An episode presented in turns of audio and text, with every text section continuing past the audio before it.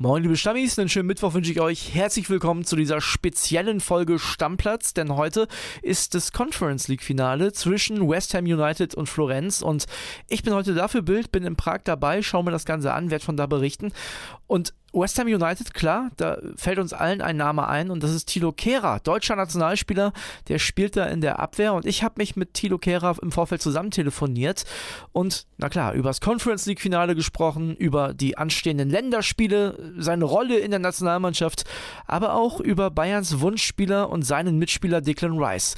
Ist ein launiges Gespräch geworden, hört rein, viel Spaß dabei. Ich bin André Albers. Stammplatz Dein täglicher Fußballstart in den Tag.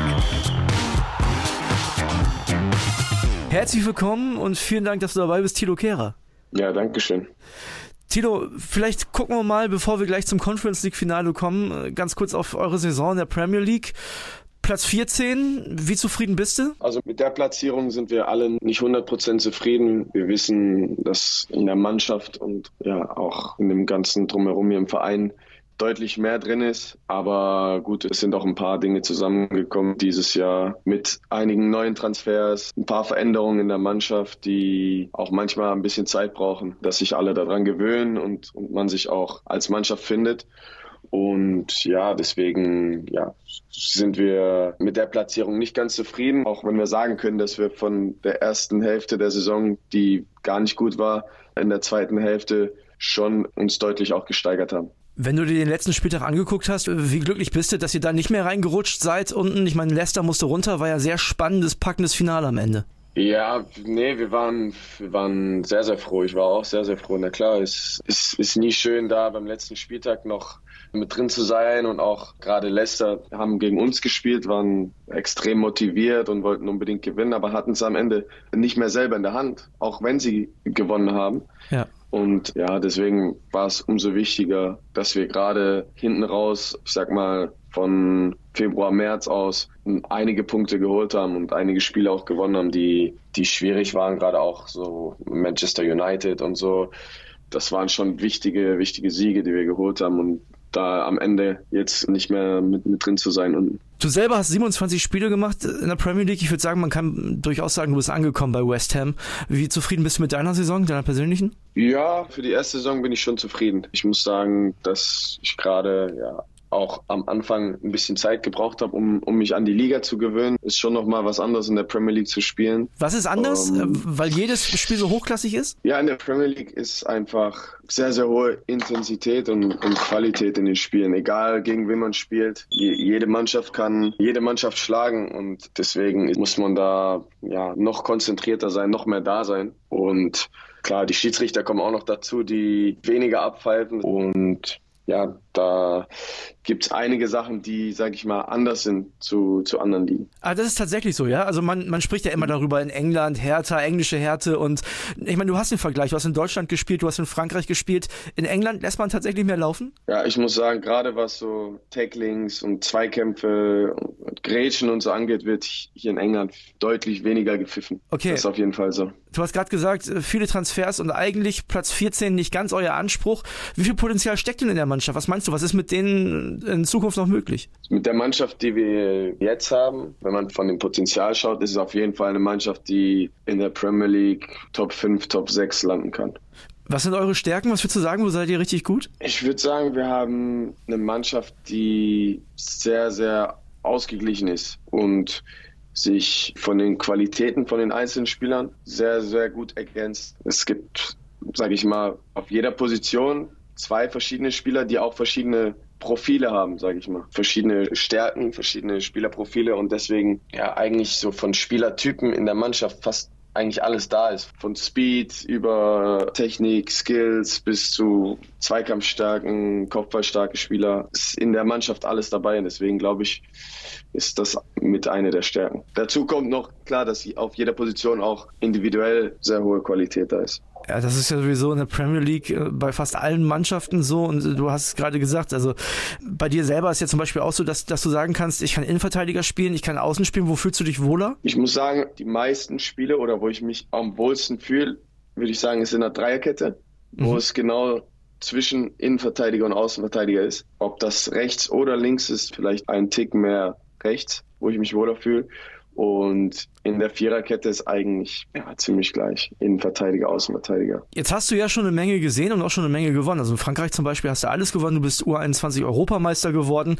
Stehst jetzt heute im Conference League Finale. Was bedeutet dir der Titel? Du hast schon richtig Bock, oder? Wenn man in so einem europäischen Finale steht, will man gewinnen. Ja, auf jeden Fall. Und ich sag mal, auch für mich ist nicht wichtig jetzt, wie die Leute die Conference League sehen oder sonst was. Am Ende spielst du Fußball, um zu gewinnen. Und wenn du in einem Finale stehst, im europäischen Finale, klar, dann bist du natürlich auch heiß und ein Titel ist am Ende immer ein Titel. Ist natürlich auch nicht ganz unwichtig, nächstes Jahr wieder europäisch zu spielen. Ne? Ihr müsst das Ding gewinnen, um in der Europa League dabei zu sein. Ja klar, das kommt dann noch dazu. Den Titel gewinnen und dann im nächsten Jahr auch europäisch wieder zu spielen, ist einfach ein Privileg. Viele Mannschaften oder viele Spieler wünschen sich unter der Woche in einen europäischen Wettbewerb zu spielen.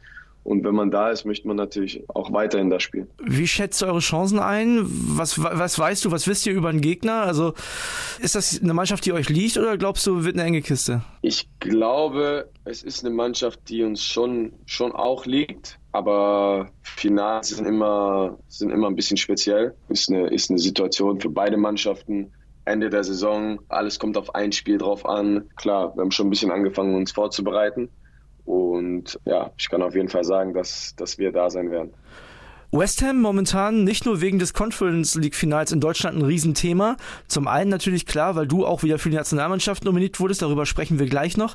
Zum anderen aber auch wegen einem Mitspieler von dir, wegen Declan Rice. Ganz hoch im Kurs bei den Bayern, so hört man. Äh, was ist das für ein Typ? Kannst du uns das mal kurz erklären? Ja, Declan ist, sage ich mal, außerhalb vom Platz relativ ja, angenehmer, entspannter Typ. Es ist sehr, sehr einfach, sich mit ihm zu unterhalten. Hat auch mal einen lockeren Spruch drauf oder so.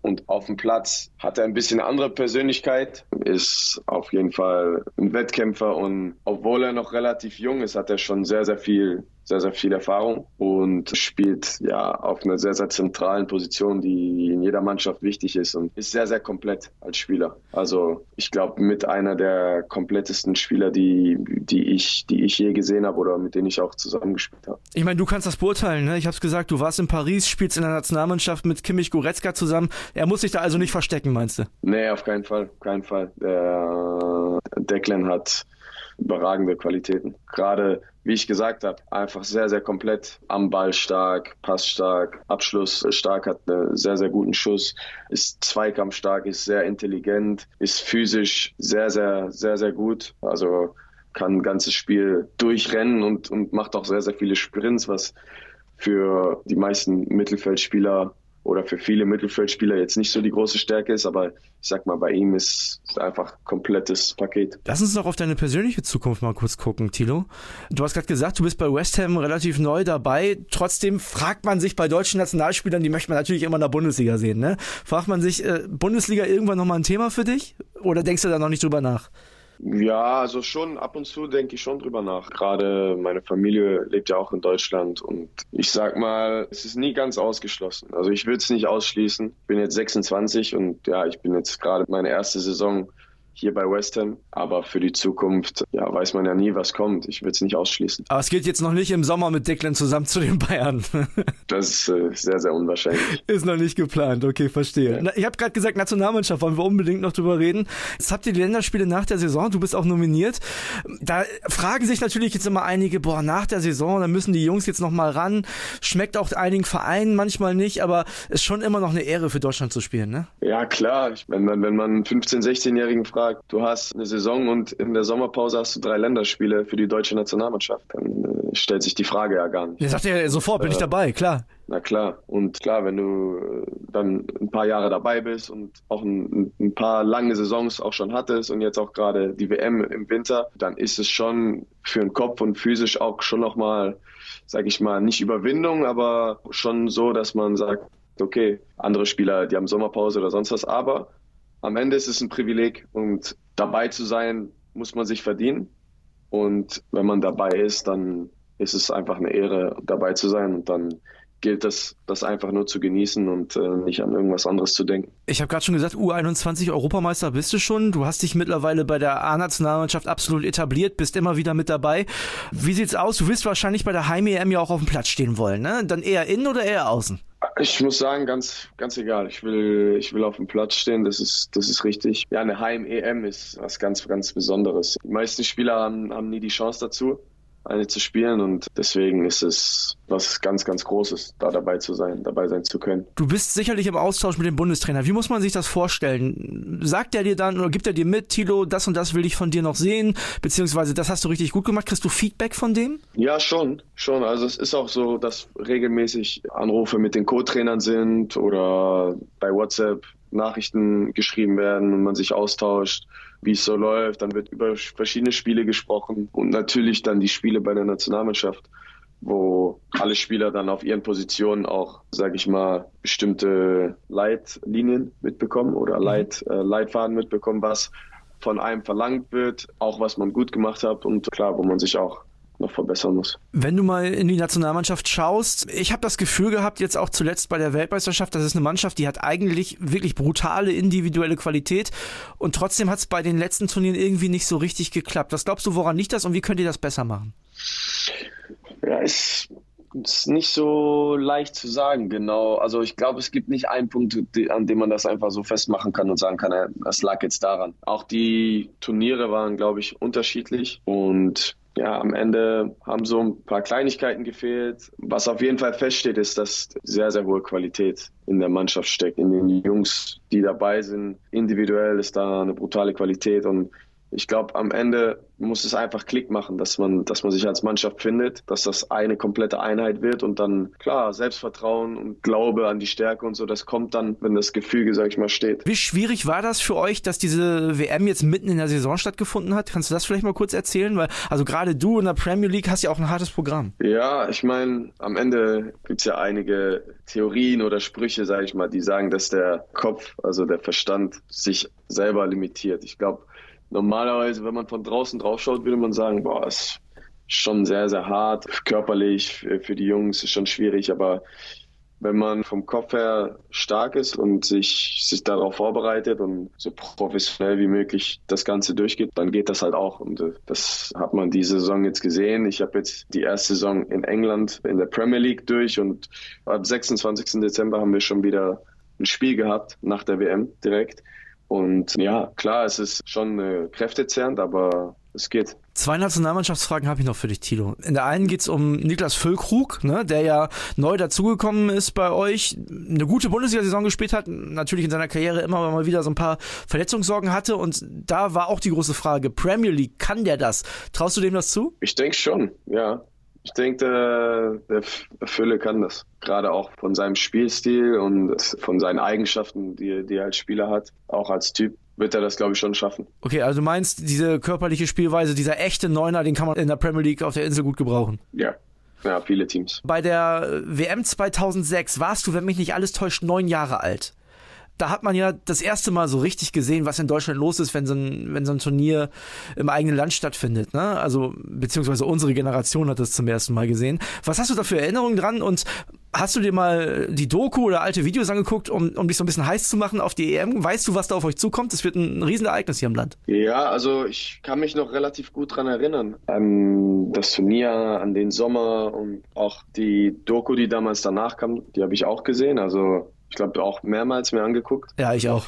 Deswegen, auch wenn es schon ein paar Jahre her ist, kann ich mich noch sehr, sehr gut daran erinnern eigentlich. Und ja, von daher äh, bin ich mir schon auch bewusst, wie, wie, wie, wie groß die ganze Sache ist und so ein, so ein Heimturnier, ja, was, was da in den Stadien los war, was auf den Straßen los war, Public Viewings und, und diese ganzen Sachen, ist schon, ist schon sehr, sehr cool. Und du wärst gerne ein Teil davon, von der nächsten Doku, dem nächsten Sommermärchen? Auf jeden Fall. Tilo, eine Frage zum Schluss noch äh, zu deinem Ex-Club, zu Schalke 04. Verfolgst du den eigentlich noch? Ja, ja, klar. Ich verfolge die, die Spiele. Ich kann nicht immer alle Spiele sehen, aber ich habe mir schon einige die Saison auch, auch angeguckt und, und die Ergebnisse auch verfolgt. Äh, habe dem Verein natürlich auch die Daumen gedrückt, dass sie in der Liga bleiben. Es hat, äh, hat leider nicht geklappt, aber Schalke war schon, war schon immer so ein Stehaufmännchen und von daher habe ich ein gutes Gefühl, dass sie auch schnell wieder in die erste Liga kommen. Wie wichtig sind die Fans? Also du weißt es selber, wie es ist, auf Schalke zu spielen in der Arena. Macht schon einen Unterschied wahrscheinlich, ne? Macht einen großen Unterschied und die Fans, ja, nennt man auch den zwölften Mann und genauso fühlt sich das auch an. Also die pushen einen extrem und diese ganze Energie, die, die da mit den Fans ist im Stadion, das ist schon ein großer Antrieb auch. Tilo, ich danke dir auf jeden Fall und ich glaube, aus deutscher Sicht dürfen wir heute sagen, wir drücken dir heute Abend die Daumen für den Sieg in der Conference League, dass du mit dem Pokal da stehst. Dankeschön, Dankeschön. Wir werden es wir werden's angehen. Deckel drauf. Stammplatz. Dein täglicher Fußballstart in den Tag.